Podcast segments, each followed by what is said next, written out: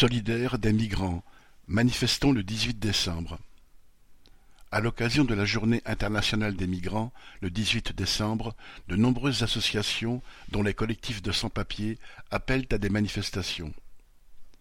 Dans un contexte où les idées d'extrême droite se font entendre de plus en plus fort, alors que le gouvernement, sous prétexte de sécurité, organise la chasse aux migrants et à ceux qui les aident, il est indispensable d'affirmer l'internationalisme du mouvement ouvrier.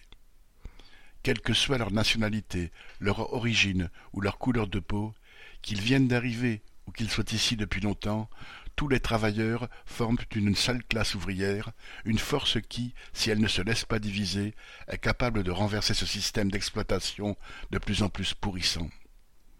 Lutte ouvrière appelle à participer aux manifestations organisées le 18 décembre. À Paris, le cortège partira de la porte de la Chapelle à onze heures.